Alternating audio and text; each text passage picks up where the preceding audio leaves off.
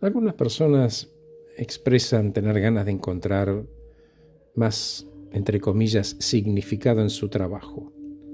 Y la primera pregunta es, cuando dicen significado, ¿a qué se refieren? ¿Se refieren a la felicidad? Y me contestan, bueno, no, en realidad, ¿cuál es la diferencia, Horacio? Bueno, te doy algunas características, es importante empezar a entender esto. La felicidad surge de placeres y experiencias cortas, instantáneas casi te diría. El significado, en cambio, dura más allá del momento presente. A la felicidad la podemos sentir, por ejemplo, en unas vacaciones, o yendo al cine, o estando con amigos o con la familia. El significado nace de lo profundo, de un profundo sentido de propósito. ¿Para qué hago lo que hago? ¿Qué vidas toco con lo que hago? Y perdura en el tiempo. La felicidad, de nuevo, nace de deseos personales, logros y placeres.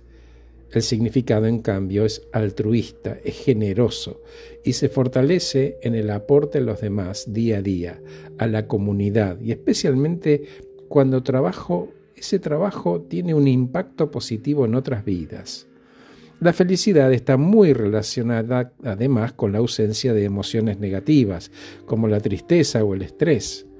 El significado, en cambio, puede convivir, es más, puede tener la necesidad de tener emociones negativas que pueden surgir al enfrentar esos desafíos que uno necesita para superar problemas.